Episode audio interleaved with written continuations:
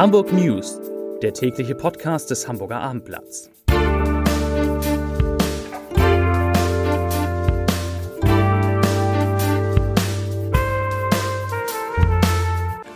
Moin, mein Name ist Lars Heider und heute geht es natürlich noch einmal um das Relegationsspiel des Hamburger SV gegen den VfB Stuttgart. Weitere Themen, die Sorgen um den Hamburger Hafen nehmen zu. Es gibt neue Zahlen zu den sogenannten Intensivtätern in Hamburg und ein zuletzt am Elbstrand gesehener Mann wird nach wie vor vermisst. Dazu gleich mehr. Zunächst aber wie immer die Top 3, die drei meistgelesenen Themen und Texte auf abendblatt.de. Auf Platz 3.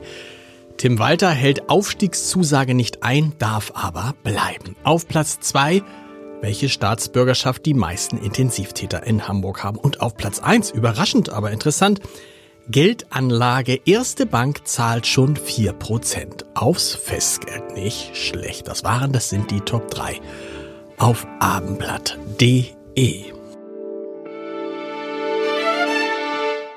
Kann man verlieren und trotzdem gewinnen? Der Hamburger SV hat genau das geschafft. Auch wenn die Relegation am Ende mit 1 zu 3 im Rückspiel nach dem 0 zu 3 im Hinspiel klar verloren ging, haben die Hamburger gestern Abend viele Sympathien gewonnen. Die Mannschaft hat nicht nur bravourös gekämpft, vor allem die Hamburger Zuschauer, 55.000 waren im Hamburger Volksparkstadion, haben alles gegeben. Als vor fünf Jahren der Club trotz eines 2 zu 1 gegen Borussia Mönchengladbach absteigen musste, waren es noch Szenen zum Fremdschämen gewesen. Huls zündeten Pyros, warfen Rauchbomben auf das Spielfeld und provozierten einen Polizeieinsatz. Nun feierten die Anhänger ihren HSV, abgesehen von einem Zwischenfall an der S-Bahn-Station Stelling, leidenschaftlich und friedlich. Und viele im Land werden gedacht haben, die dürfen wirklich eines Tages wiederkommen in die erste Liga. Nur leider dürfte es 2024 ungleich schwerer werden aufzusteigen, denn die Konkurrenz aus Berlin,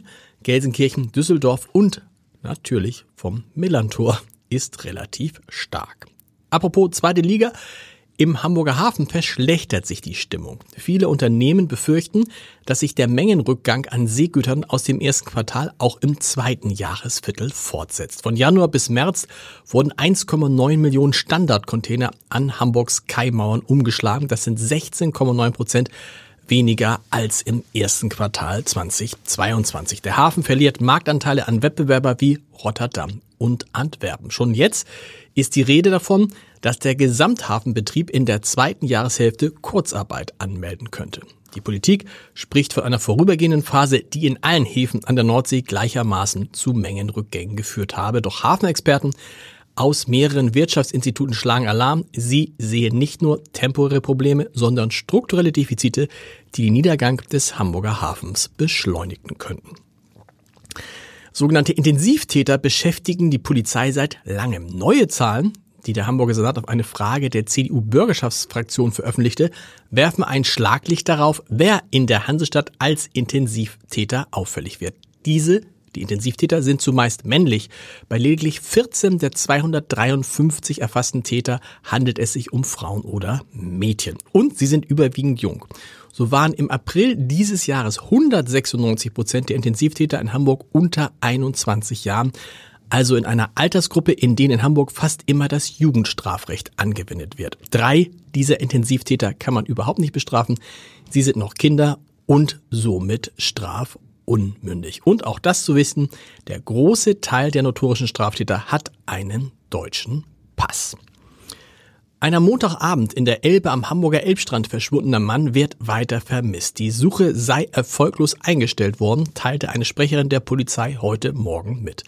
Polizei und Feuerwehr hatten nach dem Mann in der Elbe gesucht, nachdem Augenzeugen beobachtet hatten, wie er kurz vor 20 Uhr vom Elbstrand aus ins Wasser gegangen und plötzlich untergegangen sei. Neben zahlreichen Einsatzkräften von Polizei, Feuerwehr und DLRG waren Taucher sowie Hubschrauber nahe des bekannten Restaurants Strandperle im Einsatz. Die Alt, das Alter und die Identität des Mannes waren zunächst nicht bekannt.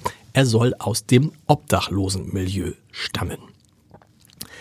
Seit knapp einer Woche gibt es am Flughafen Hamburg eine große Baustelle. Die oberste Deckschicht der Start- und Landebahn 05-23, das ist Niendorf-Langhorn, muss erneuert werden. Die auf vier Wochen angelegte Pistensanierung laufe nach Plan, teilte der Airport heute mit. Alle Starts und Landungen sollen noch bis zum 28. Juni über Norderstedt und Alsterdorf erfolgen. Die Bauarbeiten seien notwendig, um die zum Teil schon mehr als 60 Jahre alte Start- und Landebahn in einem guten Zustand zu erhalten. Immerhin, in den nächsten Jahren sollen dann voraussichtlich weniger kurzfristige Erhaltungsmaßnahmen notwendig sein.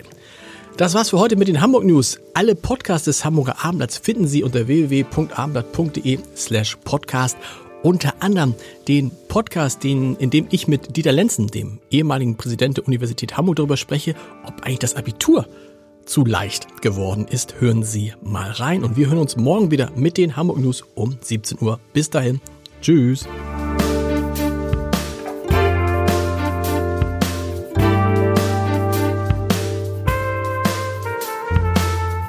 Weitere Podcasts vom Hamburger Abendblatt finden Sie auf abendblatt.de slash podcast.